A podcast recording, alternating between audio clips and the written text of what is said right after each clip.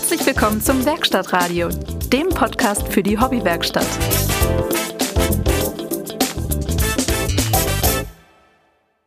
Ja, ein ganz warmes herzlich willkommen heute zur fünften Ausgabe vom Werkstattradio, der internationalen Unterhaltungsmatinee aus der Hobbywerkstatt. heute, heute haben wir uns was ganz Besonderes überlegt, denn heute wird die scharfe Episode. Uh. Aber dazu später mehr. Ähm, denn wir ne, letztes, äh, in der letzten Folge haben wir ihm schon zum Geburtstag gratuliert. Heute müssen wir ihm nochmal gratulieren oder dürfen ihm nochmal gratulieren, denn der Johann hat zum zweiten Mal Nachwuchs bekommen. Herzlichen Glückwunsch. Uh, ja, Johann, alles Herzlichen Gute. Dank. Dankeschön. Danke, danke. Wie geht's Frau und Kind? Dir geht's ja offensichtlich gut. Ja, sehr gut geht's uns allen. Ja, alle fit und munter und sehr müde. Und dem Daniel müssen wir eigentlich auch gratulieren, denn er hat vor kurzem die Theorieprüfung, naja, bestanden wissen wir noch nicht, aber wir gehen ganz stark davon aus. Äh, wie ist das Gefühl? Ich bin so erleichtert, Jungs. Das könnt ihr euch gar nicht vorstellen. Ich hatte, also ich habe schon während der Prüfung, als ich gemerkt habe, dass das läuft, äh, habe ich mir schon auf die Lippen beißen müssen, dass ich da nicht in Jubelstürme ausbreche. Also es Boah, kann ich mir vorstellen, ja. Ich, ich bin richtig glücklich. Also das Ding ist, äh, das ist also gut auch ein gelaufen. hartes, hartes Stück Arbeit, ne? Also ähm, ja, ich habe ja. das ja mal äh, verfolgt und das war ja schon nicht ohne, was du da so gezeichnet hast. Das kommt noch dazu, ja, dass ich äh, bis zu dieser Prüfung, bis zur Theorieprüfung auch die äh, Gesellenstückzeichnung fertig haben musste, weil die da gleich mitbewertet mhm. wurde. Da ist mir, da ist mir zwei Abende vorher erst noch aufgefallen, dass da ein Detail nicht in die Zeichnung reinpasst und ich musste mir dann äh, noch ganz spontan einen Platz auf der Zeichnung suchen, wo ich das noch unterbringen kann. da ging mir dann schon ein bisschen die Pumpe. Ja. aber hat geklappt, ist alles drauf, ist abgenommen, hat einen Stempel und äh, auf die Bewertung bin ich gespannt. Ja, ich drücke die Daumen. Danke. War denn diese Zeichnung jetzt eigentlich auch schon Teil der Theorieprüfung? Das ist, äh, ja. Die, ja, die wird mitbewertet, genau. Also ähm, da geht ganz viel in diese Bewertung ein. Dieses Fachgespräch, was ich schon mal über den Entwurf geführt habe, geht damit ein. Die Zeichnung geht damit ein und die äh, theoretische schriftliche Prüfung geht mit ein. Das ist quasi eine Hälfte der Gesamtprüfung oder der Gesamtnote und die andere Hälfte sind zwei praktische Teile, nämlich einmal das Gesellenstück und äh, dann nochmal eine, eine Arbeitsprobe, wo, ich glaube, hatte ich schon mal erzählt, ne, wo man äh, innerhalb von sechs, sechseinhalb Stunden ein Kleinmöbel zusammenbauen muss mit äh, Handwerkzeugen. Ja, aber das ist dann doch tatsächlich die praktische Prüfung, oder? Ja, also, genau, aber das Gesellenstück ist auch Teil der praktischen Prüfung. Das geht dann 50-50, macht zusammen dann den praktischen Teil und. Ah, ja, ja, ja, ja. Genau. Verstehe. Ja, dann kommt mir das wieder bekannt vor. Das, ja. So ist es. Sehr gut. So ist es. Ja, und Daniel, du bist ja jetzt auch nicht nur eine Berühmtheit durch das Werkstattradio, sondern, naja, man sieht dich ja jetzt auch überall, wenn man möchte oder wenn man drauf achtet. Ist das richtig? Das Habe ich das richtig Leuten gehört? Da, da musste ich ein halbes Jahr, äh, war ich da zu Stillschweigen verpflichtet, äh, wenn man natürlich diese äh, Kampagne vom Handwerk äh, nicht vorankündigen dürfte. Aber das ist absolut richtig. M man sieht, wenn man möchte, mein Gesicht auf ein paar tausend Plakaten in ganz Deutschland jetzt. Man muss aber schon drauf achten. Also ich habe im Vorfeld, wo mir das so langsam bewusst wurde, dass das passieren wird, überhaupt erstmal angefangen, auf Plakate zu achten. Und äh, also das, das wird jetzt nicht der Überfame, aber ein geiles Gefühl ist es doch. Ja, warten wir ab, bis die ersten Leute mit den Autogrammkarten kommen. mit, den, mit den Autogrammplakaten. mit den Autogrammplakaten, ja, richtig. Hauptsache, da kommt auch das kleine Logo mit dem Radio hinten in, in die Ecke rein. Vielleicht solltest du kurz noch sagen, welches Handwerk du präsentierst. Buchbinder, ne? Oder? Äh, ja, Konditor. Eis, nee, Eiskonditor, ah. ne? Eiskonditor, richtig. Ja. Ich werde auf jeden Fall ein Selfie machen und es dann ja. ganz, ganz oft posten, wenn ich, wenn ich dich irgendwo sehe. Ja, ich bin mal gespannt, ob ich hier, hier bei mir in der Ecke zu sehen ist. Ja, bin ich auch gespannt. Also schreibt mir das unbedingt, beziehungsweise ähm, ich habe ja ein Gewinnspiel ausgelobt, wenn ich das hier äh, kurz werbemäßig einstreuen darf. Ähm, und dazu aufgerufen, Selfies zu posten. Also es wird mich schon mal interessieren, wo die überall hängen in ganz Deutschland. Gut, ich kenne da jemanden, den könnte ich einfach fragen, dann kann ich dir genau die Standorte durchgeben. Okay, das ist jetzt hier Insider-Talk. Ja. Da weiß selbst ich jetzt nicht, worum es geht. ja, der Johann, der hat seine, seine Finger überall drinne. Mm. Ja. Ja, so ist er. Aber komm, so er. kommen wir zurück zur Werkstatt. genau, also, Stefan, was können wir denn bei ja. dir beklatschen? Ich habe keine großen Leistungen vollbracht in letzter Zeit. Zumindest keine, die mich deutschlandweit auf irgendwelche Plakate bringen. Vater bin ich auch noch nicht, soweit ich weiß. Äh, aber naja, mir ist letztes Wochenende jemand ins Auto gefahren. Das war auch ganz aufregend. Oh. naja, nein, halb so wild. Es war das parkende Auto. Ich habe es einfach nur am nächsten Tag dann gemerkt. Äh, ganz witzig war dann eigentlich, also im ersten Moment nicht witzig, aber dann im Endeffekt ganz witzig war, ich habe festgestellt, dass, dass ich dann hinter dem, unter dem hinteren rechten Reifen äh, eine Pfütze hatte mit irgendeiner Flüssigkeit, die anscheinend aus dem Auto rausgelaufen ist. Und ich bin eigentlich davon ausgegangen, dass es was mit diesem Aufprall zu tun haben müsste, denn der andere Fahrer ist mir nämlich direkt äh, in, den, in den Tankdeckel reingefahren. Ach je. Dann über die Versicherung ähm, so einen Service äh, angerufen und der, der wollte eigentlich vorbeikommen, aber dann ist mir im letzten Moment dann noch aufgefallen, dass das, was da unten rausläuft, das kann eigentlich, also rein von der Logik her, kann es nur Sprit gewesen sein. Es war, sah mir aber dann doch viel zu ölig aus dafür, dass es irgendwie Sprit ist und ich habe mir das dann mal genauer angeguckt und das war auch sehr, sehr ölig. Und dann ist mir eingefallen, dass ich nämlich noch einen, so eine Liter äh, Ersatzdose an Motoröl im Kofferraum hatte, die anscheinend ganz unabhängig von diesem Aufprall aufgegangen und ausgelaufen ist. und dann da unten rausgetropft ist. Jetzt habe ich zwar, ähm, jetzt oh habe ich zwar, äh, na jetzt mittlerweile nicht mehr, aber ein Liter Motoröl im Kofferraum, den man da erstmal rausbekommen muss. Aber glücklicherweise ist es dann doch nur ein Blechschaden gewesen und äh, die Versicherung wird das höchstwahrscheinlich regulieren. Okay, naja. super. Also es ist kein Totalschaden. Nein, absolut nicht. Nein, nein. Okay. Also an meinem Auto, da macht so ein kleines, ein kleiner Blechschaden dann auch nicht mehr viel aus. Ja. ja, da, äh, ja, äh, umso schlimmer, ne? Also dann ist es ja eher äh, verdammt ein wirtschaftlicher Totalschaden zu sein, auch wenn es nur ein kleiner Blechschaden ist. Also wenn dein Auto schon so gelitten hat. Naja, nee, also die Grundsubstanz ist ja immer noch, äh, ist ja immer noch da. also es fährt, das Auto fährt ohne Probleme. Also ich habe, da muss ich wirklich sagen, mein kleiner Corsa, der äh, hat mir schon, der leitet, also der bringt mir jetzt über Jahre schon richtig gute Dienste und hoffe ich auch, dass ich den noch lange behalte. Nur, naja, für mich ist halt auch ein Auto auch irgendwo nur ein Werkzeug, um von A nach B zu kommen. Deswegen, äh, deswegen gebe ich da jetzt auch nicht so viel darauf, wie sehr das äh, von außen in Schuss ist. Ja. Aber naja, auch ein anderes Thema.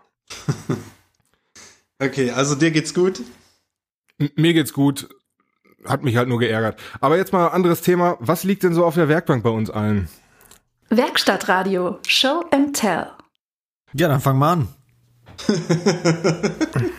ja, bei mir ist das tatsächlich ein längeres Thema, denn ich habe ja, wie in den letzten Folgen auch schon besprochen, äh, bin ich ja gerade dabei, diesen äh, Hybrid diese Hybrid-Tischplatte aus Holz und Epoxidharz zu machen. Und ich bin da jetzt mittlerweile auch schon recht weit gekommen. Ich weiß gar nicht, wo ich beim letzten Mal war. Äh, hatte ich da schon, hatte ich da schon was gegossen? Ich weiß es nicht äh, mehr. Doch, also doch, vor zwei Folgen hing, vor zwei Folgen hing da ein Epoxidharz noch am Fenster. Dann in der letzten Folge ist es glaube, irgendwie das ich auch nicht mehr Tisch gekommen. Nee, also ich glaube, äh, du hast jetzt ähm, bei der letzten Folge durchgegeben, dass es angeliefert wurde, dass dein Nachbar sich gefreut hatte. Ah, ja, Und, richtig, äh, genau, ja, das war's. Jetzt ist Showtime. Jetzt kannst du Genau, jetzt war Showtime und äh, der Guss ist jetzt auch durch. Ich habe ähm, jetzt nach also gut bei dem Gießen habe ich auf Instagram ein bisschen was gepostet. Jetzt äh, als ich wo ich das ganze schleife und das ganze auch ein bisschen äh, nach was aussieht, habe ich das ein bisschen intensiver gemacht und da sind auch wirklich eine Menge, naja, Fragen und zu dem Thema bei mir aufgelaufen. Viel Lob dafür, vielen Dank, äh, aber auch eine Menge Fragen da dachte ich, nehme ich das mal zum Anlass, jetzt diese Fragen, die ich dann schriftlich kurz beantwortet habe, vielleicht mal ein bisschen, naja, ein bisschen detaillierter zu beantworten. Dafür äh, ist dieses Medium ja prädestiniert. Genau, also angefangen hat das Ganze eigentlich damit, dass ich diese Baumscheibe äh, vorbereitet habe durch Schleifen auf, ich glaube, 180er Körnung und äh, einigermaßen Planvase schon, als ich sie bekommen habe. Da habe ich eine Form drum gebaut, die ist dann eben so dimensioniert, wie hinterher auch die Tischplatte dann äh, sein soll, also von der Breite und von der von der Länge her. Als Material habe ich da ein, ich weiß es, also eine typische kunststofffurnierte äh, Spanplatte genommen. Ich weiß nicht, Daniel, wie gibt's da einen Fachbegriff? Ach so, ja. Mhm. Also bei uns heißt das Dekorspanplatte. Dekorspanplatte. Ja, genau. Dekor. Da, da habe ich mir eben eine möglichst glatte Oberfläche von versprochen, was es dann auch, was es dann auch ge äh, geworden ist. Dann der nächste Schritt war eben, das wie gesagt zu einer zu einer Form zusammenzubauen. Da sollte man dann schon darauf achten, dass man entweder die Platten nicht zu dünn dimensioniert oder eine ordentliche Unterkonstruktion macht, denn diese 12 Kilo Epoxidharz, die jetzt bei mir reingegangen sind, plus die Platte, die haben natürlich ein, äh, also die Tischplatte, haben natürlich ein Eigengewicht und dadurch ist es mir, mir passiert, dass es sich leicht durchgebogen hat an der Unterseite. Also es ist ein bisschen bauchig geworden unten das hat jetzt im Endeffekt nicht so viel ausgemacht, aber äh, denn ich habe das Ganze nochmal plan gefräst, ähm, aber den Schritt hätte ich mir eben auch sparen können, wenn ich das, wenn ich das vorher gewusst hätte. Mhm. Der nächste Schritt war, dass ich die Form dann mit einem Trennwachs eingestrichen habe. Ja, das ist so ein äh, flüssiges Zeug, was man eben eigentlich überall da bekommt, wo man auch Epoxidharz kaufen kann. Das wird äh, mit einem Pinsel dünn eingestrichen und dann, wenn nach ungefähr 15 Minuten, wenn das Zeug trocknet, kann man das dann mit einem mit einem äh, fusselfreien Lappen kann man das dann auspolieren ja, das bewirkt dann eben, dass das Epoxidharz, wenn es ausgehärtet ist, eben nicht an der Form klebt und man die Form einigermaßen gut wieder lösen kann. Das hat auch super funktioniert. Also du hast das vorher eingepinselt? Genau, ich habe die Form habe ich einge also, also, überall da, wo das Harz dann nicht haften soll, da muss die Form also, eben also, eingepinselt werden. Ähm, ich vergleiche das jetzt einfach mal so, wenn äh, jemand einen Kuchen backt, damit das an den Seiten nicht dran klebt, mit Butter einschmieren. Ganz genau so. Okay. Mhm. Ja. Da lässt sich, da kann man nichts hinzufügen. dann ging es im Prinzip auch schon mit dem Gießen weiter. Ähm, allerdings sollte man dann nicht den Fehler machen und äh, das Stück Holz in die Form legen und dann äh, anfangen, Material reinzugießen. So wie ich gelesen habe, führt das dazu, dass sich quasi in diesen Lufttaschen, die unter der unter der Bohle verbleiben können, dass die sich halt nicht vernünftig mit Harz füllen und dann da große große Einschlüsse sind. Das habe ich so gelöst, dass ich ähm, dass ich erstmal die Bohle aus der Form rausgenommen habe und dann so ungefähr einen halben Zentimeter hoch Material in die Form gegossen habe und dann gleichzeitig auch noch mit dem Pinsel die Unterseite von der Bohle dick eingestrichen habe und dann eben die Form erst reingelegt habe und ein paar Leisten habe ich mir da so ein paar kleine Spannhilfen gebaut und dann dann für die ersten Schichten eben die Bohle festgespannt in der Form noch, damit die eben nicht verrutscht oder noch schlimmer aufschwimmt, was ja auch gut passieren kann. Und dann ist es eben so, dass man da pro Schicht, ich sag mal, so einen Zentimeter hoch eingießen kann das ist aber allerdings wieder materialabhängig. Das gibt der Hersteller aber an, wie hoch die eigentlichen, die einzelnen Schichten sein dürfen. Der Grund ist nämlich der, dass das Epoxidharz beim Aushärten, naja, warm wird. Das ist eine chemische Reaktion, eine exotherme Reaktion. Und diese Wärme, die, die kann eben dazu führen, dass das Harz, äh, naja, dass das Harz beim Aushärten reißt. Und das möchte man ja eben vermeiden. Deswegen nimmt man halt nur kleinere Schichtdicken. Äh, bei meinem Material war da angegeben ein Zentimeter. Das habe ich auch immer eingehalten. Ich bin teilweise sogar ein bisschen drunter geblieben eher. Und dann habe ich so pro Tag eine Schicht gemacht und äh, das immer wieder zwischendurch schön entstaubt und sauber gemacht.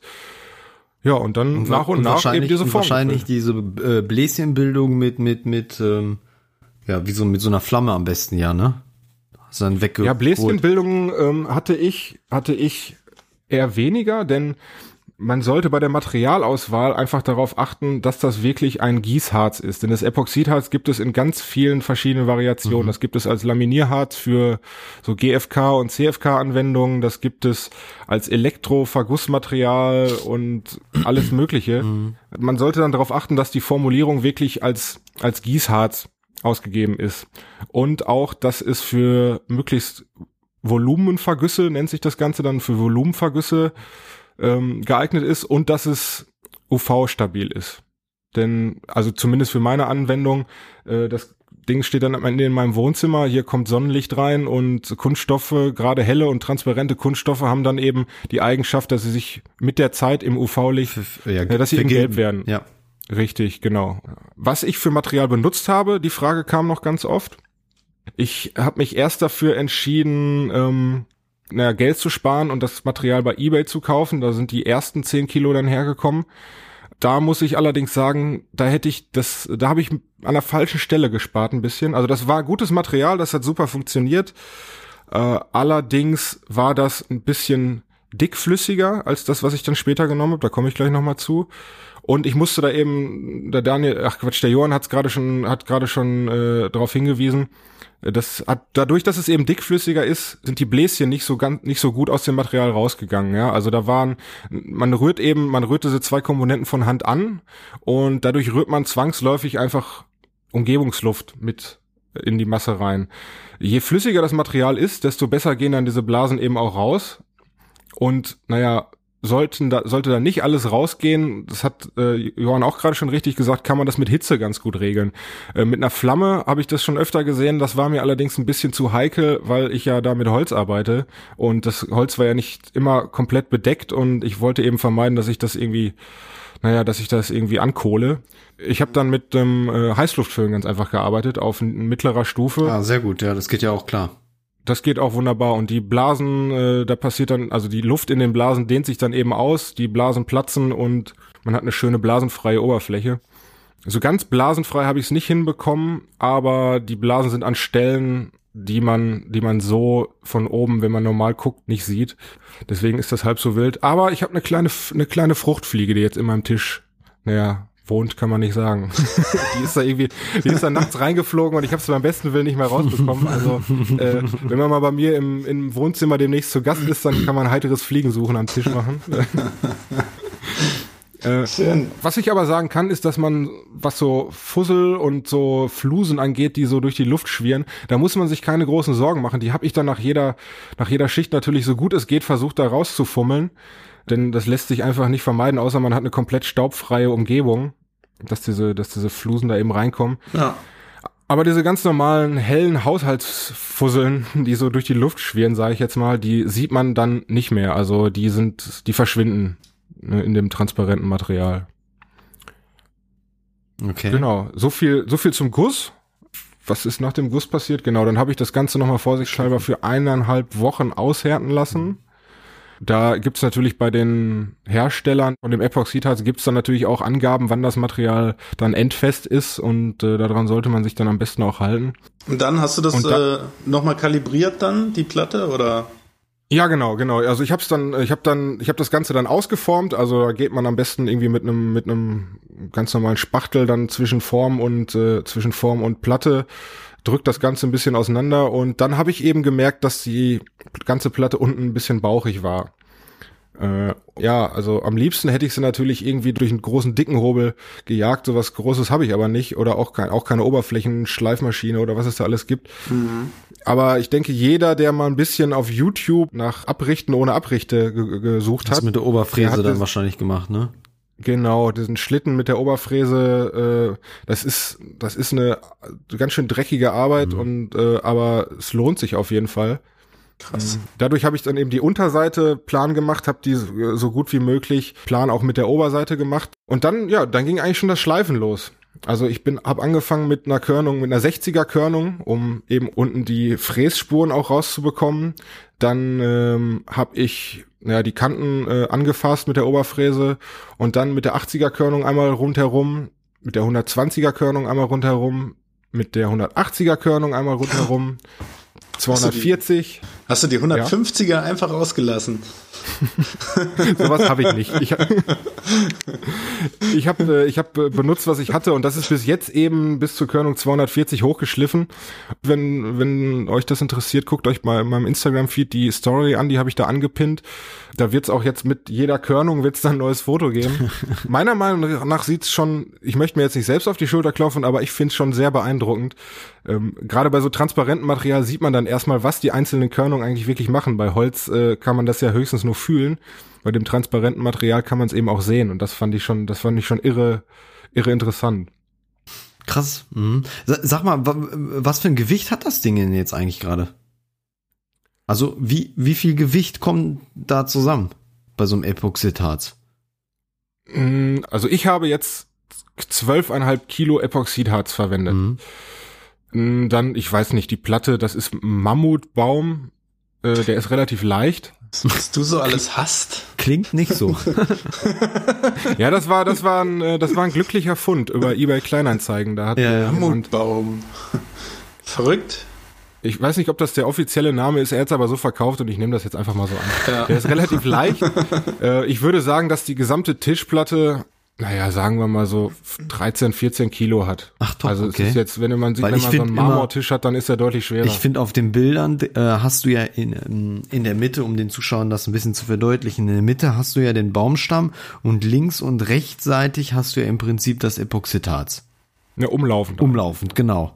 So, und ich finde, wenn man das, äh, den Tisch oder ähm, den jetzigen Status davon so sieht, dann finde ich, wirkt das richtig massiv. Und, und deswegen frage ich, ne, was, was für ein Gewicht da äh, entsteht. Ich weiß ja nicht, was da, ob, ob man sagen kann, 13 Kilo Epoxidharz sind auch am Ende 13, 14 Kilo oder also das Material hat eine Dichte von, das ist auch von Hersteller zu Hersteller wieder unterschiedlich, aber das Material hat eine Dichte von ungefähr 1,1 Kilogramm pro Liter. Also man kann sagen ungefähr okay, eins. Also zwölf. Okay. Wer, ja. wer, sich diese Form baut und sich dann ausrechnet, das freie Volumen, was ich jetzt gerne mit Epoxidhat ausgießen möchte, hat, sagen wir, ja, wie in meinem Fall halt eben äh, 12 Liter. Ja, dann bestellt er eben 12 Kilo und vielleicht noch ein bisschen auf Reserve. Ja, okay, okay.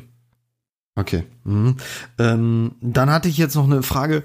Epoxidharz, hält das jetzt nur an Holz oder kann ich das auch für andere Dinge nutzen? Epoxidharz klebt wie Klebt Scheiße. wirklich wie Scheiße?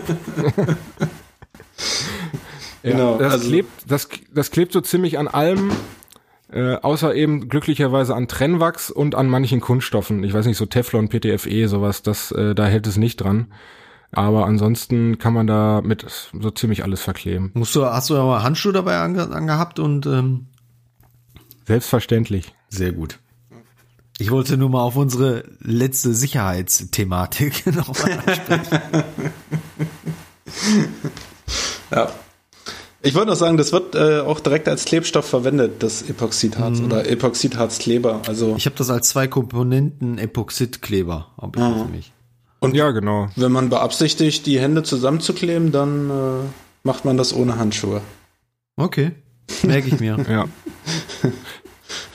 nee, lass mal lieber. Ich wollte noch fragen, Stefan, äh, hast du denn auch schon ein schönes Tischgestell? Nein. Oder jein. Ich bin da in der Planung. Ich habe da ein paar Entwürfe gemacht, aber ich hatte vor, vor kurzem, na, was heißt vor kurzem, vor einiger Zeit schon für die alte Version von meiner Tischplatte hatte ich schon mal ein paar äh, ne, Beine geschweißt. Äh, da bin ich jetzt aber noch nicht sicher, ob ich die benutzen möchte. Also die würden, glaube ich, schon ganz, ganz gut dazu passen. Das sind so sch, sch, äh, schmale ähm, so schlanke, ich glaube Hairpin-Style sagt man da mittlerweile so zu, mhm. äh, aus so dünnem 8 mm Rundmaterial, die ich dafür vielleicht verwende. Ich möchte aber eigentlich erst sehen, wie die Tischplatte am Ende dann auch wirklich aussieht. Also wenn sie dann, wenn ich sie dann fertig geschliffen und poliert habe, ja. dann mache ich mir mehr Gedanken darüber. Ich habe ein paar Entwürfe, die äh, hier auf dem Rechner und auch teilweise schon skizziert, aber äh, was es dann am Ende wird, das wird sich zeigen. Da bleiben wir gespannt. Ja, okay, das war jetzt ein langer Monolog von mir, aber jetzt äh, interessiert mich doch mal, was liegt denn bei euch noch so auf der Werkbank? Seid ihr eigentlich in, in letzter Zeit zu was gekommen, ihr beiden? Ich, ich würde mal loslegen heute, Johann, weil du legst sonst immer los. Ja, bitte, bitte. Nicht, dass bitte. sich das einschleift. Aber, okay. aber nicht, nicht zu viel sagen. Nicht, dass ich dann wieder nur mit so Unterschränken glänze. Ja, okay.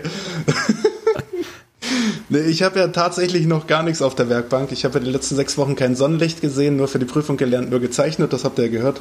Na, Keks. Aber so ich habe, ich habe morgen noch einen Tag frei.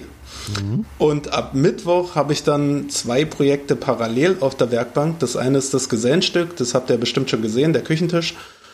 Und das andere, das möchte ich noch kurz erzählen, das ist ein Charity-Projekt äh, von dem Instagram-Account äh, Zwei linke Hände.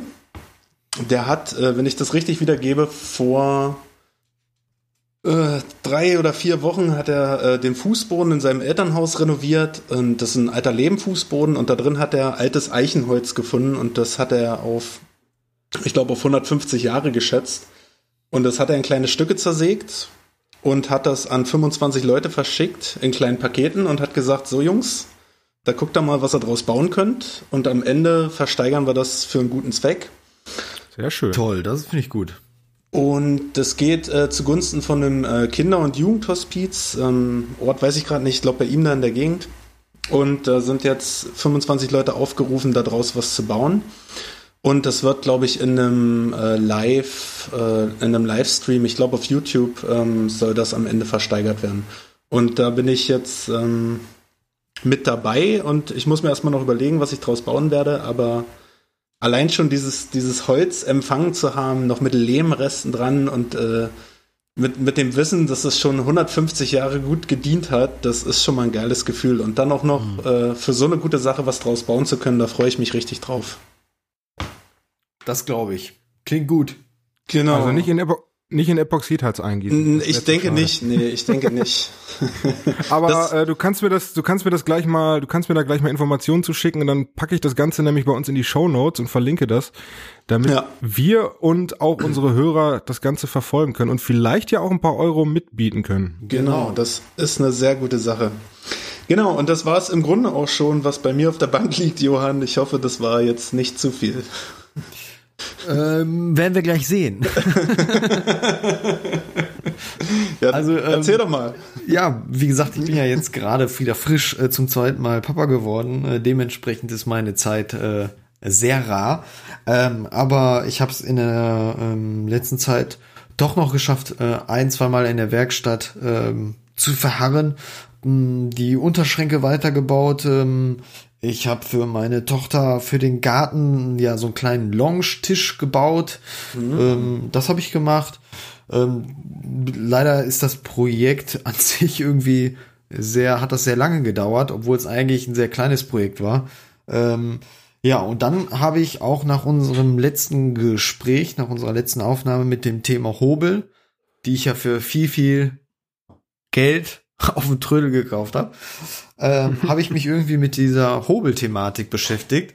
Und ähm, ja, so mal so, so ein grundsätzlich mal überlegt, ähm, wie funktioniert überhaupt so ein Hobel, ne? Und, und, und ich möchte gerne jetzt die zwei Hobel restaurieren, die ich da halt habe.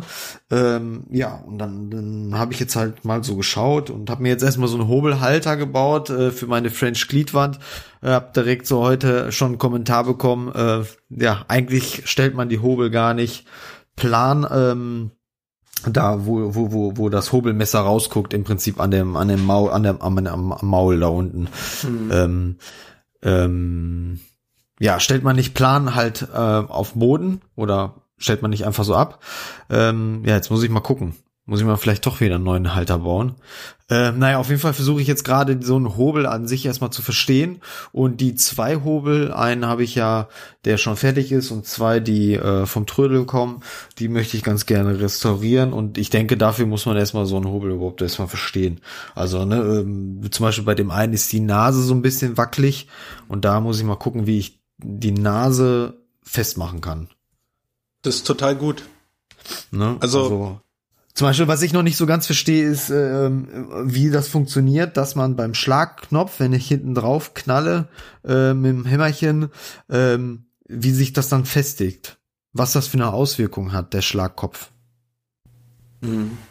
Der Schlagkopf ist doch eigentlich, ich meine, ich kenne mich mit so Holzhobeln gar nicht so wahnsinnig gut aus, aber dieser Schlagknopf hinten, ist der nicht eigentlich nur um das Eisen zu lösen? Ähm, nee. Nicht nee? nur. Okay, dann habe ich nichts gesagt.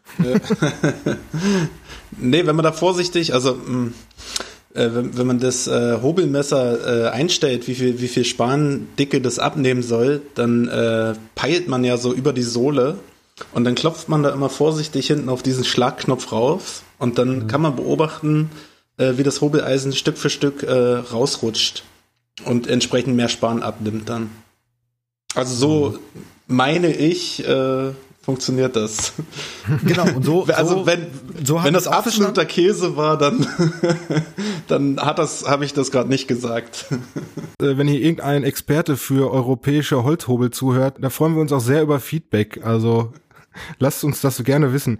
Ich bin ja eigentlich eher so der Typ für die englischen Hobel beziehungsweise oder amerikanischen Hobel, die diese, ähm, naja, diese Gusshobel. Da habe ich gesehen, hast du auch mittlerweile einen von. Ist das richtig? Hab ich Ja, ich habe einen von Stan, Stan, Stan, Stanley, ja. Stanley, genau.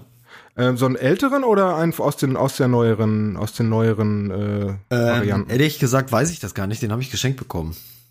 Ich weiß, also ich gehe mal ganz stark davon aus, dass es jetzt nichts Altes ist. Also Ja, ich habe auch, entschuldigt, ich habe auch Hobel geschenkt bekommen und äh, ich bin sehr froh, dass es alte sind. Also es muss ja nicht zwangsweise zusammenhängen, geschenkt bekommen und neu. Nee, also mit, ich meine jetzt nur, ich glaube nicht, dass jemand äh, mir so ein Ho ja, schneid das einfach raus. Nee, lass drin kommen. Genau, also da mit den mit den äh, Gusshobeln ist es ja tatsächlich ein bisschen einfacher, ähm, die einzustellen. Und ich finde auch, da ist es zum zum Lernen sind die gar nicht mal so schlecht, denn äh, das ist recht intuitiv, wie da die Einstellungen funktionieren. Also wenn ich das Hobelmesser weiter raus haben möchte, dann drehe ich äh, im Uhrzeigersinn und äh, wenn das Hobeleisen nicht ganz gerade steht, dann äh, habe ich da noch einen anderen Hebel für, gerade um einfach so das Verhalten von einem Hobel zu lernen und dabei irgendwelche Einstellungen schnell mal eben zu machen, um zu gucken, äh, wird das jetzt besser oder wird das jetzt schlechter, was ich hier mache, finde ich diese, finde ich diese Also was mir bei den Guss tatsächlich ein bisschen ähm, besser. Bei der Gussvariante sehr gut gefällt, ist im Prinzip an der Sohle. Da ist ja alles eben. Bei der ähm, bei dem Hobel, den ich ähm, vom Trödel habe, da ist äh, ähm, im Prinzip alles noch nicht ganz plan. Das muss ich erstmal alles plan kriegen und abschleifen. Das ist so ein bisschen, wenn du da einmal eine Macke drinne hast, dann hast du da halt eine Macke. Dann musst du den wieder aufarbeiten. Das finde ich das ein bisschen. Das ist richtig, ich würde es allerdings nicht unbedingt schleifen. Äh, Ja, aber wie kriege ich du hast das wirklich eine Ich habe dann richtige, ja. da sind zwei richtig dicke, tiefe Macken drinne. Aber du hast Ja, doch was eine heißt Abrichte, tief? oder? Johann, hast du eine Abrichte? Nee, leider nein. Nee. Ja, schade. Ich nicht. Das wäre natürlich Ja, finde ich wär auch eine schade. Sache von fünf Sekunden gewesen dann. Ja. Richtig, genau. Oder du, oder du gehst einfach mal in eine nächstgelegene Tischlerei und fragst, ob du da mal eben für zwei Euro in eine Kaffeekasse äh, deine Hobel mal eben abrichten kannst. Das mögen die. Die zwei Euro in der Kaffeekasse oder wenn ich mich da blicken lasse? Genau, wenn du für zwei Euro in der Kaffeekasse die Arbeit in Anspruch nehmen möchtest. Nein, aber das Ja. ist halt äh, momentan so Ja. mein, mein Projekt und ich habe jetzt halt vor, weil ich jetzt immer wieder bemerke, dass ich ich habe so viele Einzelteile, äh, irgendwelche Werkzeug ähm, Elemente, ähm, die irgendwo rumliegen im Schrank und ich möchte das ganz gerne irgendwie an der Wand haben und mir fehlen so viele Halter, äh, weil ich mich lustigerweise äh, sehr lange dagegen gesträubt habe, äh, die zu machen und ich glaube, die muss ich jetzt mal langsam machen, weil so langsam wird's eng in der Werkstatt und ja. Ich glaube, ich muss sogar irgendwann mal ausbauen. Aber gut, anderes Thema. Ja, der Johann möchte seine Hobel verstehen. Und was ist die Grundvoraussetzung, dass man so einen Hobel versteht? Na, Scharfe Messer. Scharfe Messer, ganz genau. Und nicht nur bei Hobeln sind scharfe Messer nötig. Äh, ich denke, da weiß jeder Holzwerker genau, was ich damit meine. Ähm, Im Prinzip macht ja Arbeiten mit stumpfen Messern einfach keinen Spaß. Und äh, gerade wenn man mit der Thematik anfängt und sich vielleicht, wie wir gleich hören werden, so einen schönen Satz äh, Stecheisen kauft, ähm, da wird man relativ schnell feststellen, dass die entweder naja, noch gar nicht so scharf sind, wenn man sie kauft, oder dass sie relativ schnell wieder stumpf werden. Und ähm, deswegen ist meine Meinung, dass zu jedem Satz Stecheisen, zu jedem Satz Hobeleisen, was auch immer, alles, was irgendwie scharf gehalten werden muss, sollte eigentlich direkt die Möglichkeit angeschafft werden, diese, diese Sachen auch scharf zu halten. Und dazu, dazu haben wir tatsächlich eine Wortmeldung aus unserer Hörerschaft bekommen, nämlich von dem äh, netten Uli, auch bekannt als der Holzdübel. Und ich würde sagen, so zum Einstieg hören wir uns die jetzt einfach nochmal eben an. Erstmal ganz doppeltes Lob über euer Werkstattradio. Das macht ihr echt top, ihr drei. Höre das immer wieder gerne und wollte auch schon die ganze Zeit schreiben, aber ich bin da meist nicht zugekommen. Ich habe auch das erste Mal so ein Podcast-App runtergeladen und das an meine Anlage angeschlossen, sodass ich das mal ordentlich hören konnte. Super top geworden.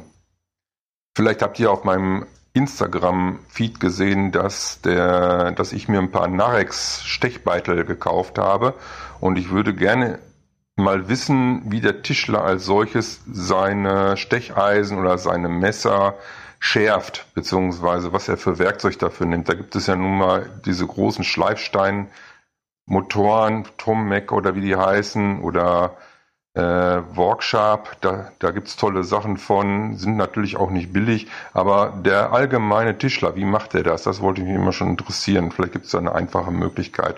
Wäre schön, wenn ihr das mal mit einbauen könntet in eure Sendung. Viel Spaß, weiter so machen, bleibt gesund und munter. Ciao, Holzdübel. Ja, vielen Dank, Holzdübel. Das ist mal eine nette Überraschung gewesen, dass wir äh, direkt mal so eine tolle Reaktion bekommen haben und auch, dass wir direkt dann noch ein Thema vor die Füße geworfen bekommen haben. Hat uns sehr gefreut. Ähm, ja, ich sag mal, die Frage ging allgemein an den Tischler. Wie macht denn der allgemeine Tischler das eigentlich, Daniel? Ich, ich möchte erstmal sagen, ich bin äh, immer wieder begeistert, äh, wie gut sich der Hobbybastler äh, mit, mit, mit Sachen auskennt, mit Werkzeugen auskennt.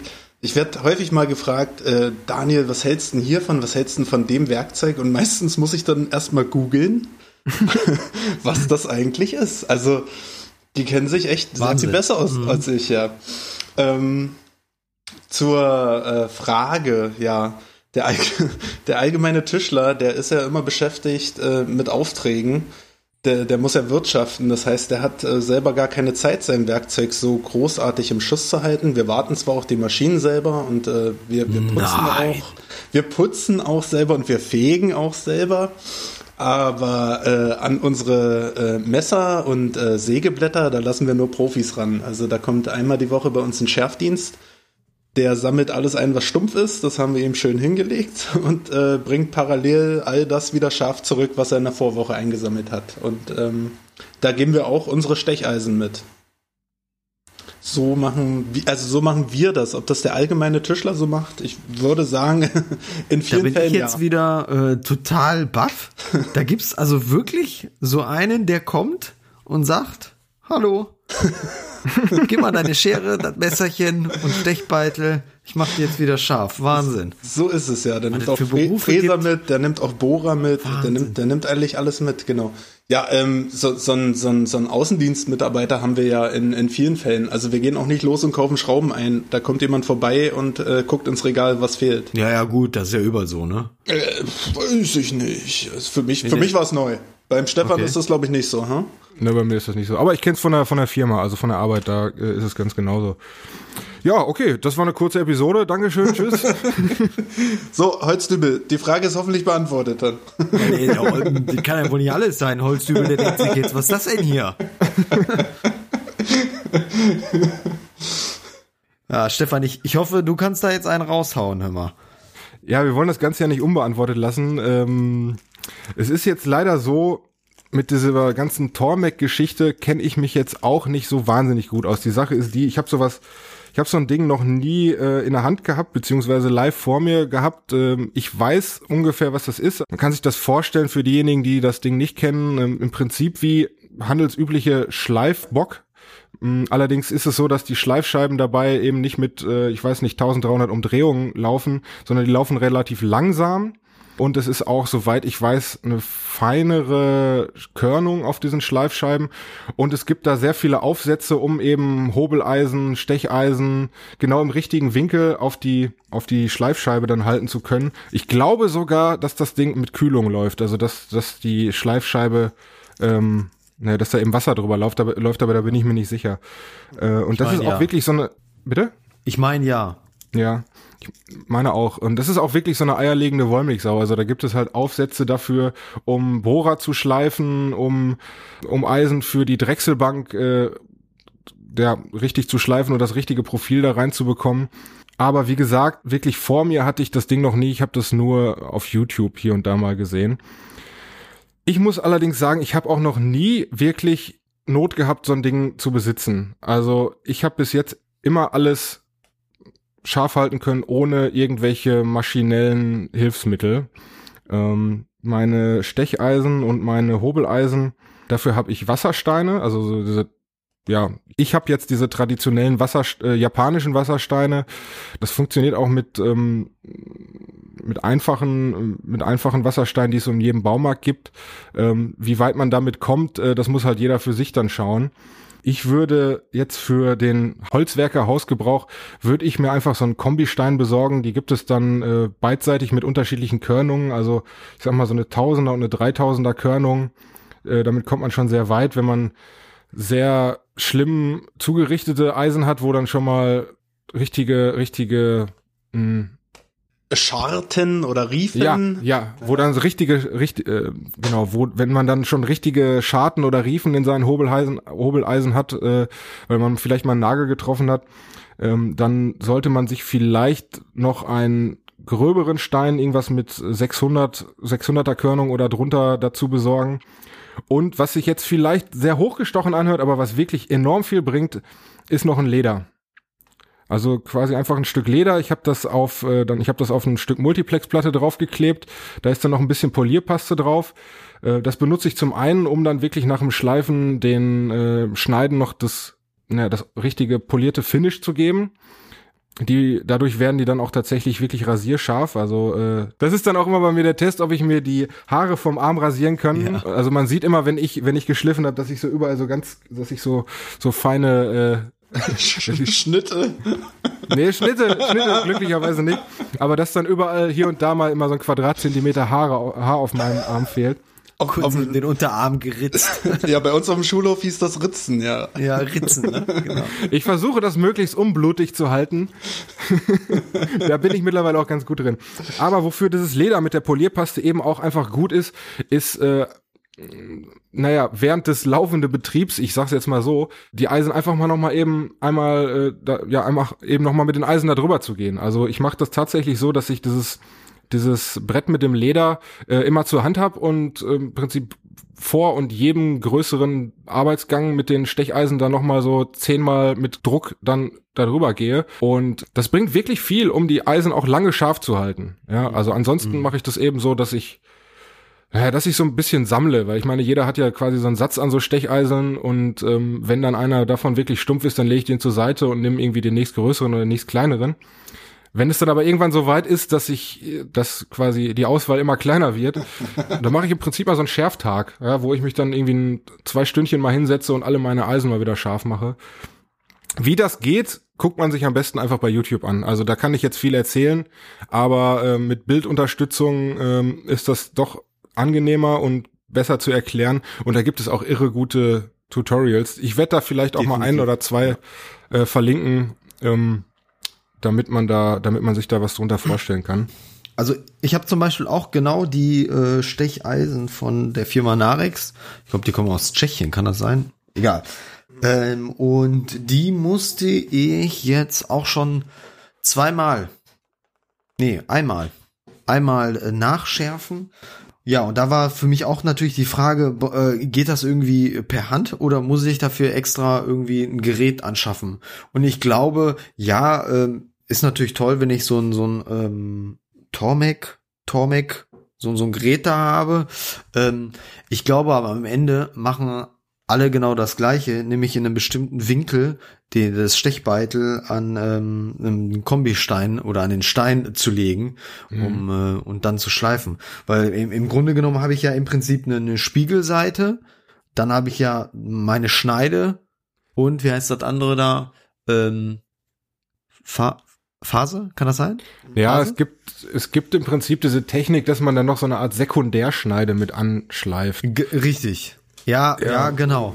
Weil du wirst diese 45 Grad Winkel. Ähm, das wäre ein bisschen, das wäre ein bisschen stumpf, der Winkel. Ich weiß nicht, also ich bin mir da jetzt auch nicht so ganz sicher, weil ich ehrlich gesagt diese Winkel auch nie einhalte. Also ich halte die so ungefähr Ja, das ist ein. eben die Schwierigkeit, ne? Händisch äh, wirst du den Winkel wahrscheinlich nie so hinbekommen.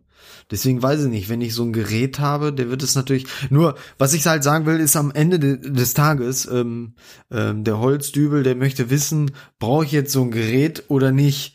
Ähm, ich glaube, ich bin da ganz deiner Meinung. Ich glaube, am Ende des Tages für den Hobbybastler ist es nice to have sowas. Ähm, aber ob er das wirklich bemerkt, ob die Art des Stechbeitel dann äh, spitzer oder schärfer machen, ist, glaube ich, schwierig. Weiß nicht, Johann, was Also- kostet so ein Satz von diesen Narex? Ähm, ja, ich glaube, Narex ist schon eine gute Marke. Die sind nicht so billig.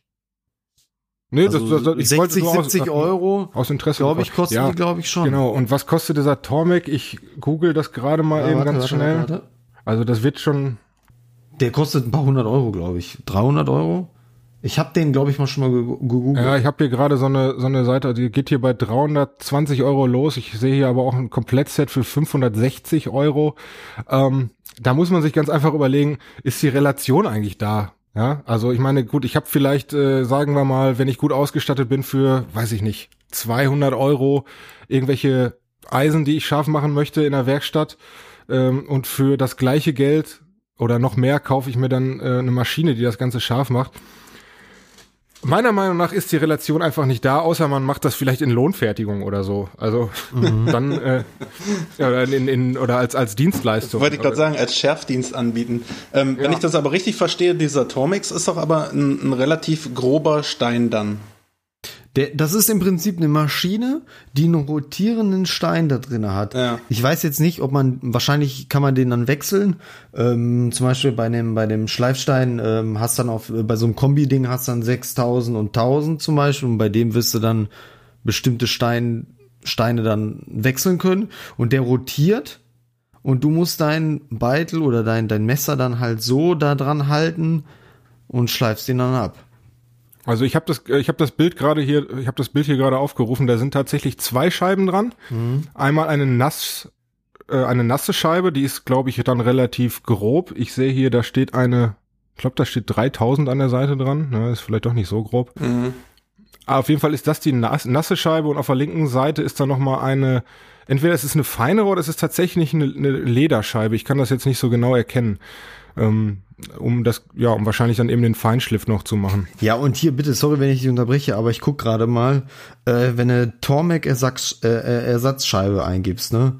Ähm, die Körnung, also die, ey, die kosten 80 Euro, so eine komplette Scheibe, das kann ja wohl nicht sein. Gut, die wird natürlich auch halten. Also, Ja, ja, gut. ja, die wird natürlich auch halten. Aber wie gesagt, wir sind uns eigentlich einig, ähm, für, also ich kann halt immer nur davon sprechen, was brauche ich und was mache ich selber. Und Johann, du siehst das ja anscheinend genauso. Die Relation ist einfach irgendwie nicht da für mich. Ähm, Ja. Wir hatten, wir hatten, glaube ich, auch schon mal das Thema irgendwas, ich habe schon wieder ein Déjà-vu.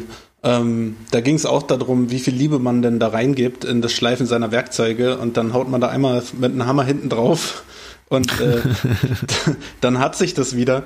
Ähm, ich, ich glaube auch, äh, dass man es nicht übertreiben muss und äh, diese diese ganz feinen Unterschiede, ob man da nochmal mit 5000er oder 6000er drüber geschliffen hat, ich kann mir nicht vorstellen, dass man die so krass wahrnimmt.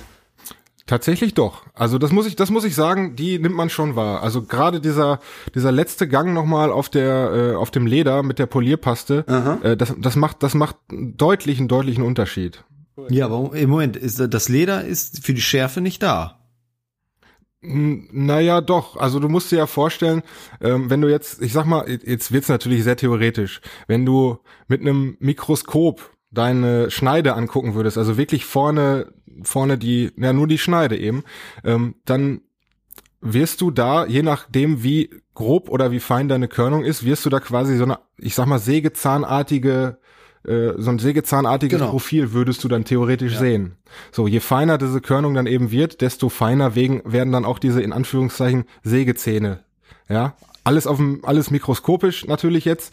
Äh, und naja, und so eine Polierpaste, das ist, ich weiß gar nicht, die hat, wir haben, ich weiß nicht, so eine, umgerechnet vielleicht so eine Zehntausender Körnung oder sowas. Das ist natürlich schon sehr, sehr fein. Und äh, es ist halt auch wirklich so, dass sich die die Spiegelseite dann, dass man sich da dann tatsächlich drin spiegeln kann. das, das macht schon einiges aus. Und deswegen äh, benutze ich das halt auch immer wieder zwischendurch einfach mal, um da eben noch ein bisschen mehr Lebensdauer rauszuholen. Also ich werde das mal genau aufsaugen, was ihr hier sagt und werde das mal ausprobieren. Ich muss mich ja auch noch auf eine äh, Handarbeitsprobe vorbereiten und äh, dazu werde ich meine Werkzeuge ja auch nochmal schärfen müssen. Und äh, das werde ich dann einfach mal selber machen mit euren Tipps und mal gucken, ob ich den Unterschied da auch so spüre. Bin ich gespannt. Unter, Thema Unterschied. Ähm, Kombisteine, gibt's da Unterschiede? Ja, da gibt's tatsächlich Unterschiede. Also ich habe ja eben schon mal diese japanischen Wassersteine erwähnt. Ähm, die sind ein bisschen teurer, aber die sind auch Was heißt denn qualitativ- teurer? Hm, Ich habe eine Sekunde, ich hatte eben hier nochmal einen Tab auf. Ich habe meine hier wieder bei der allseits bekannten Dieter Schmidt feine Werkzeuge hatte ich die damals bestellt.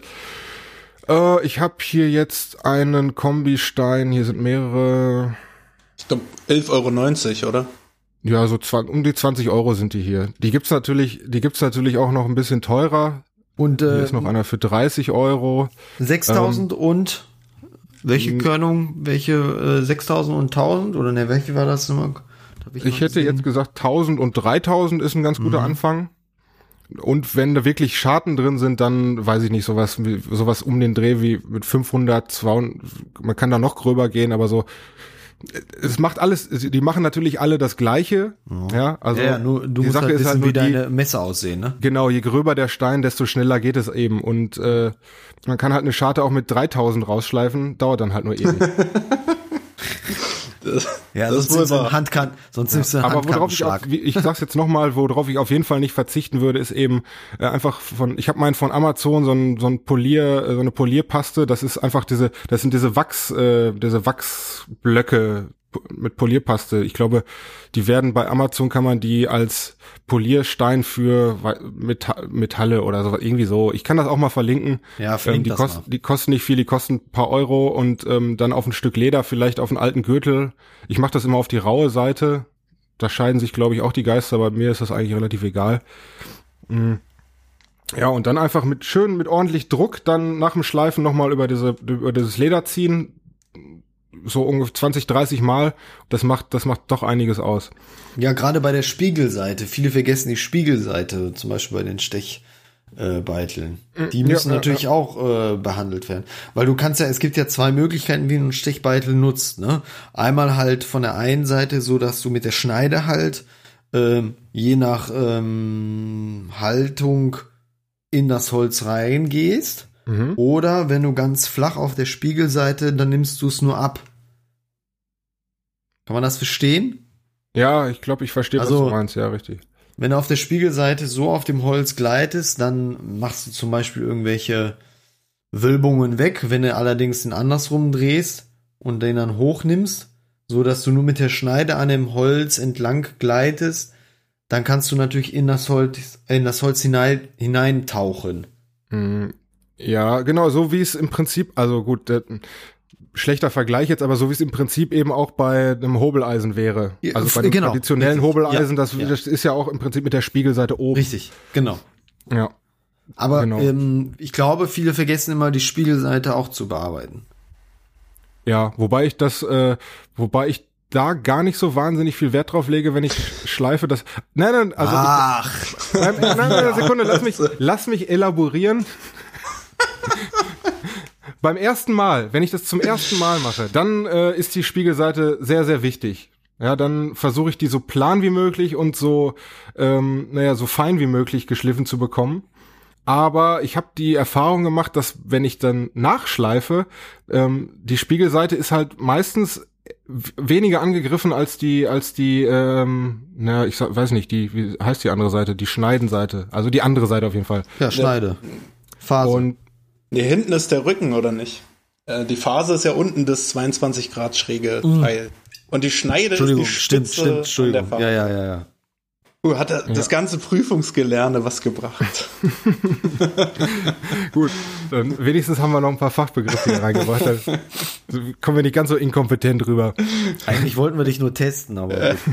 Ja, ähm, genau. Aber äh, wenn ich dann, wie gesagt, wenn ich dann nachschleife, dann ähm, ja, dann gehe ich zwar auch immer noch über, die Spiegelseite drüber, aber äh, aber da ist die meiste Arbeit dann eigentlich schon getan nach dem initialen Schleifen, wenn man es dann zum ersten Mal macht. Also mh, ja, genau.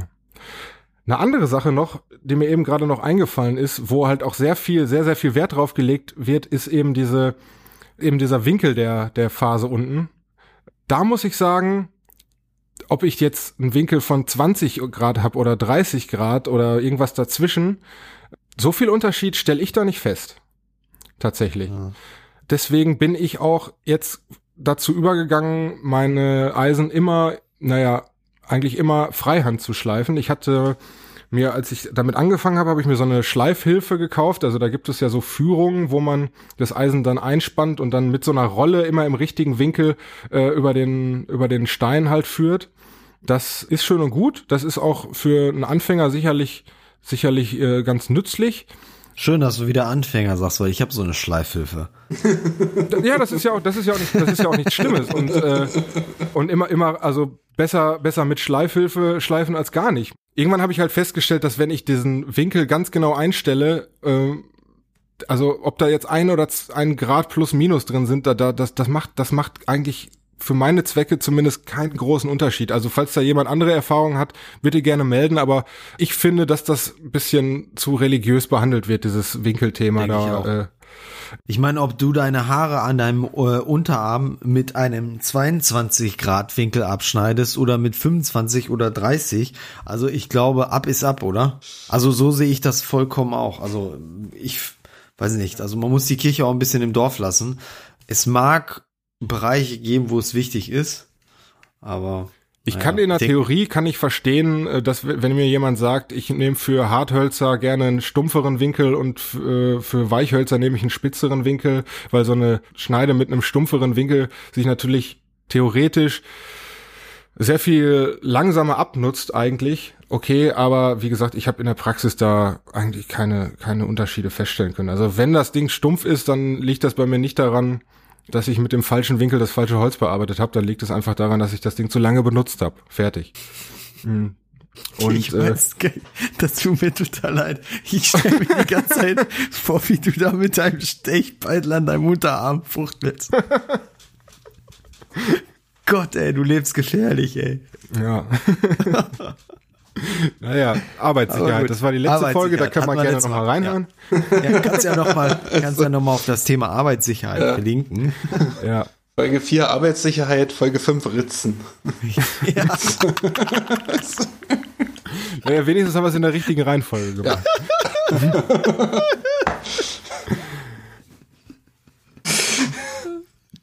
zu dem, gibt zu dem Thema noch, gibt zu dem Thema noch was zu sagen? Ja, was habe ich mir denn hier aufgeschrieben? Also alles, was ich mir hier aufgeschrieben habe dazu, habe ich behandelt. Dann hat der Uli hoffentlich seine äh, Antwort bekommen oder meldet sich bitte nochmal zurück. Ja, sehr gerne. Sehr Aber gerne. Uli, zu dem Thema ähm, Narex Stecheisen kann ich dir nur sagen, hasse, äh, das ist was Gutes. Also ich bin, ich habe die jetzt seit zwei, zwei Jahren, also die habe ich wirklich schon etwas länger und die sind echt top. Also ich finde die für unseren Bereich echt super. Ich kenne sie jetzt nicht, aber ich vertraue da deinem Urteil. Was, was hast du denn, Stefan? Ich habe, oh, also ich habe auch keine, kein, kein Name-Brand, wie man das so denglisch sagt. Ah, okay. Ähm, MHG heißt die Firma. Genau, die haben so eine, so eine Eigenmarke, ne? Was, ja, kann sein, dass ja, es eine genau. Eigenmarke ist. Die ja. haben MHG und äh, Ulmia. Also ich meine, die, die, die feine Werkzeuge vertreibt äh, Ulmia und äh, die Eigenmarke, ne? Ach so, das mag sein. Also ja. ja Ulmia sind doch die äh, ja, gut, wir sind ja Hobel keine auch, Werbeveranstaltung ne? für ich, Dieter Schmidt hier. Genau, ich, ich wollte eigentlich auch nur überleiten, dass ich welche von Ulmia habe, aber ah, ja. okay. Ja, aber scharf halten muss man in der Werkstatt ja noch andere Dinge. Vielleicht können wir da auch noch mal kurz drauf eingehen, denn was ich nämlich mal vor kurzem festgestellt habe, ich habe wirklich gedacht, ich bräuchte ein neues Sägeblatt für die Kreissäge. Ich bin da, naja, bin da nur schwer durch mein Holz noch durchgekommen. Das ist ja immer ein schleichender Prozess. Irgendwann, man merkt es ja irgendwann auch einfach gar nicht mehr, dass die, äh, dass das Sägeblatt eigentlich gar nicht mehr so richtig schneidet. bis man das Ganze dann mal sauber macht. Also man muss es nicht immer direkt zum Schärfservice schicken. Bei mir hat es dann schon gereicht, dass ich das Sägeblatt und dann gleichzeitig auch noch ein paar Fräser für meine Oberfräse einfach mal mit Backofenreiniger sauber gemacht habe. Also Grill- und Backofenreiniger. Grill- und So Backofenreiniger, ganz genau. Mit der Zeit sammelt sich da einfach, weiß nicht, Harz. Es ist ja meistens irgendwelche, irgendwelche Harze, die sich dann da dran sammeln. Die kriegt man damit super wieder weg. Und dann äh, noch einmal die äh, Arbeitsfläche von der Kreissäge mit äh, Silbergleit einklatschen und dann äh, und da habe ich wirklich gedacht, ich hätte eine neue Säge. Also das ist ein riesengroßer Unterschied, kann ich jedem nur empfehlen. Also äh, da kann ich äh, eine kurze Geschichte zu erzählen. Ich hatte nämlich vor pff, ein paar Monaten mit meiner Handkreissäge, ich habe so eine kleine Handkreissäge und da hatte ich, ähm, ich hatte gesägt und ich denke mir, mein Gott, ne, sonst hat die doch überhaupt gar keine Probleme, durch dieses äh, Stück Holz da durchzusägen. Äh, und ähm, es wird dann sofort alles auf die Maschine geschoben, die Maschine ist kaputt, äh, Akku ist äh, schwach und sonst irgendwie sowas. Ähm, ich habe den Akku aufgeladen und es wurde nicht besser. Ja, somit habe ich beschlossen, es muss die Maschine sein. Äh, Schwiegervater sagte dann, ja, hast du denn mal deine dein äh, Sägeblatt mal gereinigt? Hm, ja, und dann bin ich habe ich auch im Internet mal nachgeguckt und ähm, seitdem äh, nutze ich auch den Grill- und Backofenreiniger von Aldi äh, oder äh, whatever. Und ähm, hab und wenn man das schon reinigt, gerade an den mh, Zähnen da, äh, da äh, ja wie du schon sagtest, da ähm, sind die ganzen Harzreste und und und äh, ich weiß nicht, was da noch so, wie man das wie man das nennt. Aber ähm, das sammelt sich dann alles und das geht echt super schön ab. Kurz einsprühen und dann einfach äh, mit klarem Wasser ein bisschen abtupfen und abwischen und dann ist das besser. Und dann hat, hast du richtig das Gefühl, so, äh, das klingt jetzt total doof, aber es hat deutlich mehr Grip und äh, geht viel, Mhm. viel sanfter durchs Holz. Und äh, die Abrisse sind nicht so groß. Aber Ja, das ist absolut. jetzt nur meine Erfahrung. Ich weiß nicht, vielleicht war Ja, das nur absolut. Zufall, aber so, so hatte ich die, die Erfahrung gemacht und das war ganz interessant, weil, wie gesagt, zuerst sagt man immer, ja, die Maschine ist kaputt, äh, ist aber nicht so, weil einfach das Sägeblatt einfach vielleicht mal gereinigt werden muss oder erneuert werden müsste. Das ist dann natürlich eine, Ja, Daniel, bei euch wird es wahrscheinlich auch wieder zum Chefservice gegeben. Ne? Ähm, genau. ich stelle mir dann Ich- auch wieder so, Daniel steht dann bestimmt in der Werkstatt und sagt, ey, Meister, geht nicht, mach mal scharf hier wieder alles. Genau. Und äh, das ist eine gute Überleitung. Da, dann, dann sagt der Meister zu mir nämlich auch, äh, Daniel, also nicht nur die Schärfe des Werkzeugs und äh, die Sauberkeit deines Werkzeugs ist entscheidend, sondern auch die Drehzahl, mit der du arbeitest und äh, der Vorschub, mit dem du arbeitest. Weil oftmals denkt man, sein Werkzeug ist stumpf und man arbeitet damit einfach nur falsch. Okay. Erläuter das mal. Ähm, erläuter das. Wenn du, ähm, ich habe äh, schon mehrfach äh, gesehen auf Instagram auch, dass Leute von ihren Fräsern oder von ihren Forstnerbohrern äh, Bohrlöcher zeigen und sagen, ja, guck mal, die sind ja total verbrannt und der Bohrer war komplett neu und der ist jetzt schon stumpf. Na, was ist denn das für eine Scheiße? Dann werfe ich, werfe ich mal einen Blick auf das Holz und sehe, was das für ein übelstes Hart, Hartholz ist. Und dann ist meine erste Frage natürlich, na, mit welcher Drehzahl hast du denn das Zeug gebohrt? Weil es ist, es liegt nicht immer nur an der Schärfe, sondern, wie ihr schon sagt, es liegt auch oft an der Sauberkeit und aber eben auch äh, an der richtigen Arbeit damit. Ja, das ist wohl wahr. Ja, so ein, das ist natürlich auch schade, wenn man sich dann so einen potenziell wirklich teuren Satz an Forstnerbohrern kauft und die dann einfach durch die falsche Drehzahl, man glüht die halt aus, ne? Also das ist ja tatsächlich so, dass sie ihre Härte verlieren dadurch. Ja, und gerade im, im, im Heimwerkerbereich benutzen ja viele Buche Leimholz. Ist ja auch Ja, jetzt ja. schon ein härteres Element. der Todesart. Genau, und äh, äh, da gehen die Leute dann mit ihrer Handkreissäge durch und wundern sich, äh, oder mit der, mit der Tischkreissäge und wundern sich, ähm, warum sie an den Seiten so schwarze äh, Riefen halt haben und, und schwarze Spuren. Ähm, ja, wenn die dann da mit einem Schwups durchgehen, ja, ist halt logisch. Habe ich Genau. jetzt auch schon gehabt, ne? Keine Frage, Ja, aber. es äh, sollte auch nicht wieder mit dem Zeigefinger sein, aber ich finde, wenn man Ja, das Thema, ja. wenn man das Thema Schärfe anspricht, dann, dann muss man das auch unbedingt erwähnen, dass es noch andere Möglichkeiten dafür gibt. eine Sendung ohne deinen Zeigefinger. ja, das wäre was, ey. Oh Mann, da habe ich ein Image jetzt. Ja, Ja. ja, ja. Aber nee, aber finde- hat's vollkommen recht. Aber ich finde trotzdem, dass ein scharfes Werkzeug trotzdem der Ausgangspunkt sein sollte. Definitiv. Also äh, Ja. Und ich wei weißt du, was das allerbeste ist? Mit einem scharfen Werkzeug, jetzt auch nur, nur alleine schon mit einer ganz normalen Säge, ähm, wie viel wie viel mehr Spaß man an der Arbeit hat und äh, weil es einfach leichtgängiger ist. Was für komplett. ein, ja. das ist einfach Wahnsinn. Ne? Also ich weiß, als ich noch ganz angefangen hatte, dann hatte ich halt einfach Oppas Werkzeug und da ging gar nichts. Da, da hast du dich totgesägt fast. Ne? Und, und wenn du dann auch mal eine Säge hast, die einfach scharf ist, ich finde, das macht viel mehr Spaß und, und, und, und ja, der Erfolg zeigt es dann halt einfach. Ja, ganz genau. Also sauber halten, scharf halten, äh, gilt eigentlich für gilt eigentlich für fast alles in der Werkstatt, würde ich sagen. Ich glaube, die wichtigsten Punkte haben wir hätten wir dann auch abgehandelt. Also mir fällt jetzt nichts mehr ein. Ich, Ich habe also, noch was. Ja, Ich habe noch was, in der Tat. Nur ganz kurz. Lagerung, ähm, war jetzt gerade bei mir ein Thema. Lagerung der Stechbeitel. Weil ich habe einen Artikel jetzt gelesen, ich muss mal gucken, ob ich den noch finde, ähm, wenn Stechbeitel offen in der Werkstatt rumliegen und sich der Staub absetzt, dass es nicht gut ist für die Stelle. Ist das wahr? Oder ist das irgendein Käse, der da erzählt wird? Das ist für, also ich würde das jetzt wieder im Bereich von äh, von Mythen und Legenden. Ja? Ähm, also es kann ich jetzt wahrscheinlich. auch, aber mich wundert halt immer, wenn du Stechbeitel, ja, gut, ja. Daniel wollte gerade noch was sagen, glaube ich. Oder? Hab ich, hab ich das? Nee, du hattest so, der- du hast Ich habe so. ich hab das wieder den Ich hab- ja, ich- gesehen. Also, ja, wenn man mit dem Zeigefinger, na, warum lässt man denn äh, ein scharfes, gefährliches Werkzeug irgendwo in der Werkstatt liegen? Das Kommt ist natürlich so, wieder eine ganz andere Frage. so. Nee, ich können, kann man das mit dem Staub, weiß ich nicht. Ja. Vielleicht hat der Staub äh, eine gewisse Feuchtigkeit, die die Werkzeuge sind ja doch relativ empfindlich gegenüber ähm, Ja. Feuchtigkeit, auch wenn das, wenn das äh, gehärteter Edelstahl oder sonst was ist, keine Ahnung. Aber ich habe das jetzt gemerkt, nachdem es bei uns gebrannt hat, ähm, da hat die Luftfeuchtigkeit schon völlig ausgereicht, um die ganzen Werkzeuge komplett verrosten zu lassen.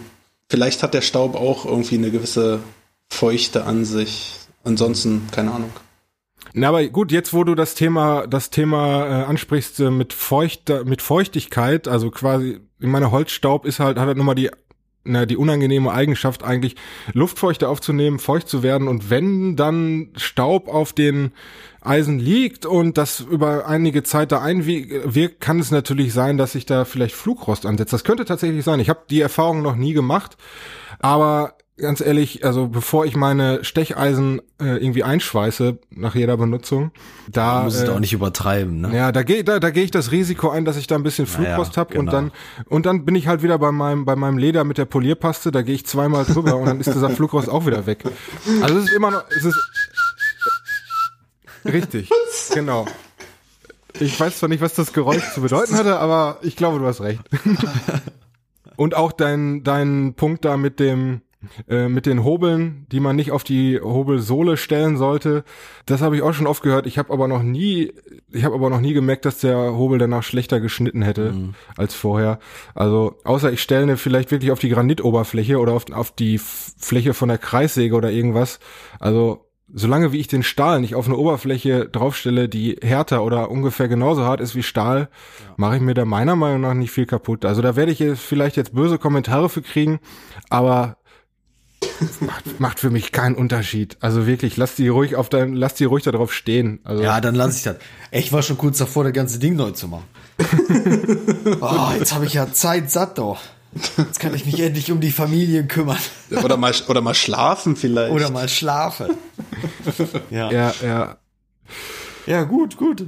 Gut, äh, Stefan, wenn du dann äh, böse Post kriegst, äh, die landet bei uns dann wo? Die landet in dieser Kategorie hier. Der Werkstattradio Postsack. Wir müssen den Namen vielleicht auch ändern. Postsack, das klingt so. Ich hab da, also, Postsack. Also ich find's gut. Ich, weil, also solange dir nichts Besseres einfällt, Johann, bleib ich der Postsack. Alles klar. Ja, wunderschöne Überleitung, Daniel, muss ich sagen. Wir haben Einmal. nämlich wieder Post bekommen. Ja, der Michael auf Instagram zu finden unter wood-shop-projects war vor einige Stunden im Auto unterwegs und hat äh, die Gelegenheit genutzt, die verpassten Folgen von unserem schönen Podcast hier nachzuhören und sagt noch dabei, dass wir das klasse gemacht haben. Bin ich voll dabei, bin ich auch seiner Meinung, haben wir ge- klasse gemacht. Danke dafür. und Genau. ähm, und äh, dann hat er noch einen Post verfasst, nämlich nachdem er unsere Episode zu Werkstattsicherheit gehört hat. Und es sieht so aus, als hätte er sich daraufhin entweder den Gehörschutz aufgesetzt oder, was uns noch mehr freuen würde, sich zum ersten Mal einen Gehörschutz überhaupt äh, gekauft und oder äh, be- benutzt den jetzt zum ersten Mal. Und das ist, äh, das ist genial. Also dass wir mit unserem kleinen Podcast hier doch noch Leute erreichen. Es gab ja ganz viele Kommentare zu dem Thema, ähm, dass, dass sich Leute jetzt einen guten Gehörschutz angeschafft haben oder eine gute Atemschutzmaske angeschafft haben und äh, da, dass wir da ein paar Leute erreicht haben, das ist eigentlich mehr, als wir uns äh, erhoffen konnten. Das fühlt sich richtig gut an. Mhm. Okay, weiter geht's mit dem Lumber Dave. Der ist ja quasi schon Serientäter. Daniel, was schreibt der denn? Ja, der Lumber Dave, der eilt sich nämlich in der Sonne und hat sich gerade die Folge 3 angehört. Und er schreibt, dies bis jetzt sein Favorit. Es geht nämlich um Werkzeuge. Hört auf jeden Fall mal rein, es lohnt sich. Na, das finden wir aber auch. Hört auf jeden Fall mal rein in unsere Sachen. Ähm, Es lohnt sich. Schreibt er auch es noch. lohnt sich. Es lohnt sich. Und es lohnt sich, genau. Aber jetzt ähm, schaut mal genau auf den Post, was er denn da genau gerade am Zeichnen ist. Das ist ja auch genial. Ich glaube, der äh, Lampe Dave ist gerade schön am Gartentor zeichnen. Kann das sein, dass ich das Sieht so, sehe? sieht so aus, ja. Sieht so aus, ne? Ja, ja, ja. Mit was Ganz für einer Liebe da wieder gearbeitet wird. Klasse. Mit ganz schön viel Rechnerei, wie das auf der linken Seite aussieht. Wird er, äh, wird er gebrauchen können? Der Lumber Dave hat jetzt nämlich auch eine Tischlerausbildung angefangen. Ah ja, ihr seid also alle connected, ihr Tischler-Lehrlinge. Ja, quasi, er ist jetzt ganz frisch dabei. Er fängt jetzt, Ja. fängt jetzt quasi meine Geschichte von vorne an. Also ich bin jetzt raus und äh, dann könnt ihr mich jetzt quasi entfolgen auf Instagram und äh, bitte dem Lumber Dave folgen. Dem Lumber Dave folgen.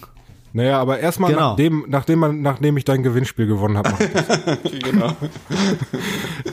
okay, ja, dann viel Glück dabei, Dave. Ähm, vom gesamten Werkstattradio-Team. genau. Ja, und da haben wir dann noch jemanden, der unseren Podcast gehört hat. Ja, nämlich äh, mal wieder der Herr Baubiber, der da nämlich sagt, hey ihr drei Verrückten, hoffe alles gut. Ich hab mir, also äh, ich, der nie liest, mal wieder euren Tipp gekauft. Bin gespannt, gleich geht's in die Pause mal los. Äh, geil ist ja natürlich, äh, dass Hülle eine Holzmaserung hat. Die Hülle. Das macht schon alleine sehr sympathisch. Es geht hier um äh, den Tipp äh, von dem netten Kollegen, der da das Buch Das geheime Leben der Bäume empfohlen hat. Habe ich übrigens auch geholt. Ähm, echt ein guter Tipp. Ähm, kann ich nur so weitergeben.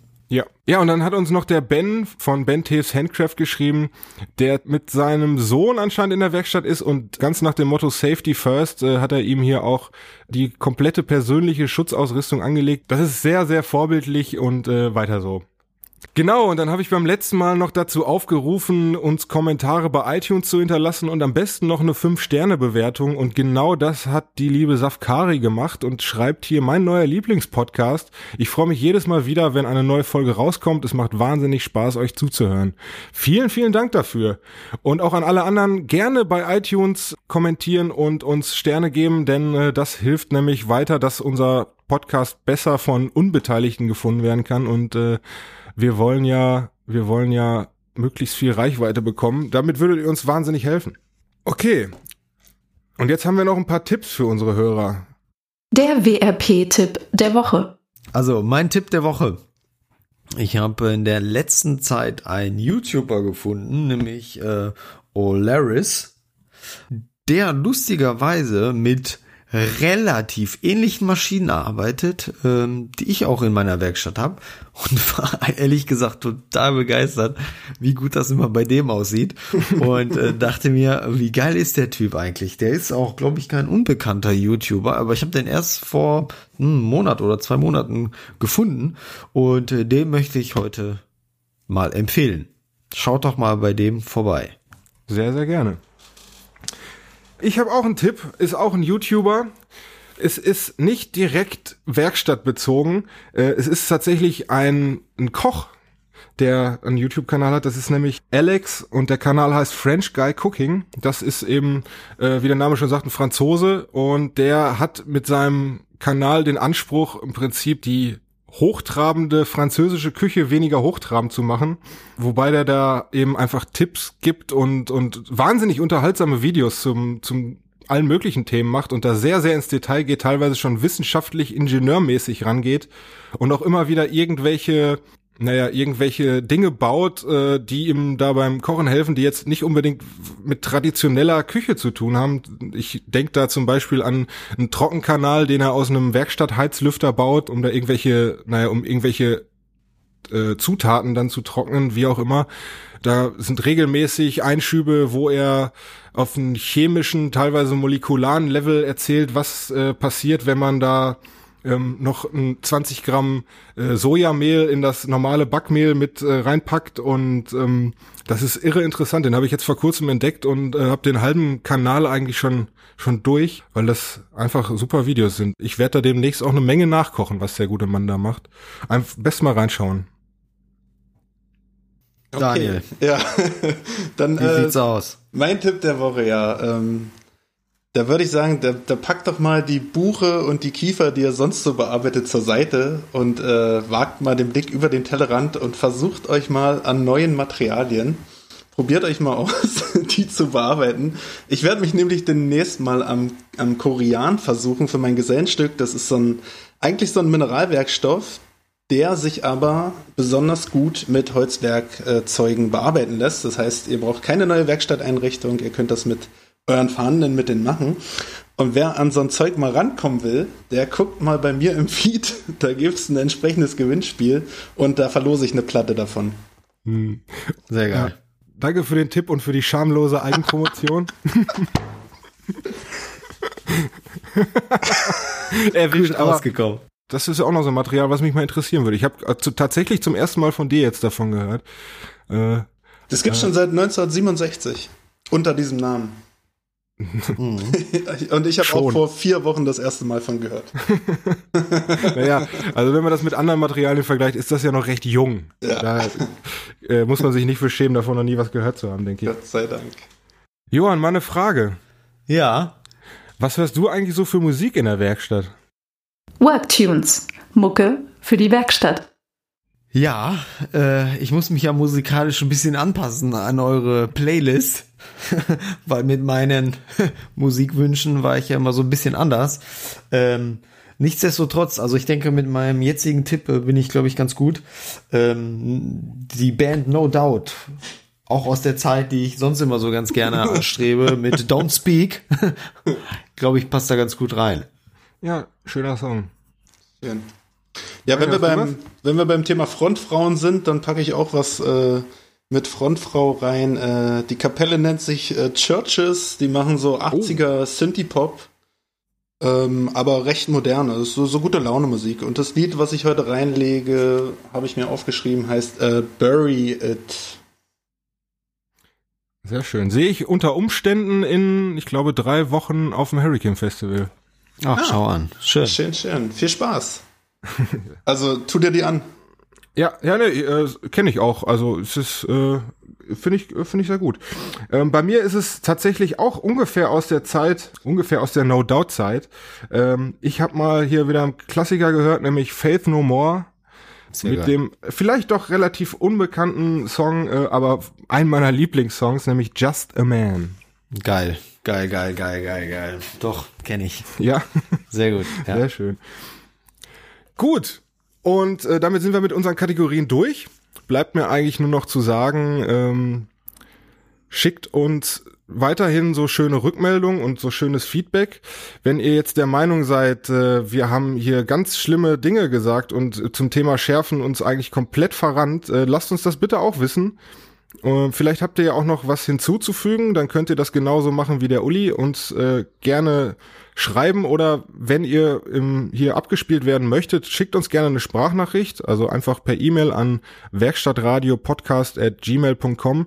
Genauso mit jedem anderen Feedback, was ihr was ihr habt ähm, oder einfach über Instagram oder die bekannten Wege. Ihr wisst ihr wisst, wie es funktioniert. Ansonsten könnt ihr uns auch, genauso wie der Uli das eben gemacht hat, uns auch Themenvorschläge schicken. Äh, wir werden dann, klar, wir werden dann äh, gucken, ob wir das für eine komplette Folge verwenden oder ob wir die Frage einfach kurz beantworten können. Das kommt dann natürlich aufs Thema an. Genau, ihr findet uns, wie gesagt, äh, auf werkstattradiopodcast.de, E-Mail an werkstattradiopodcast.gmail.com und auf Instagram findet ihr uns unter werkstattradio.podcast. Individuell findet ihr uns natürlich auch, mich unter stefan.schütte. Oder mich unter Freiholz-JOH. Oder mich unter plötzlich unterstrich Tischler plötzlich mit OE. Genau, und dann bleibt eigentlich nur noch die Verabschiedung. Also ich freue mich, dass ihr alle eingeschaltet habt. Johann, Daniel, ich freue mich, dass ihr wieder dabei wart. Und ich würde dann einfach sagen, bis zum nächsten Mal. Tschüss. Ja, herzlichen Dank. Auch ich sag äh, Tschüss und auf Wiedersehen. Wir sehen uns. Bis dann. Ja, danke für die schöne Sendung, Jungs. War wieder große Klasse und äh, hoffentlich bis bald. Ciao, ciao. Ciao.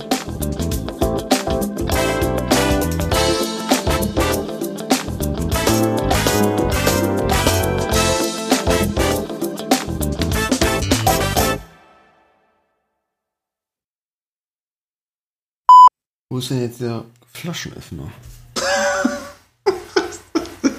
Entschuldigung, das schneiden wir raus, ja.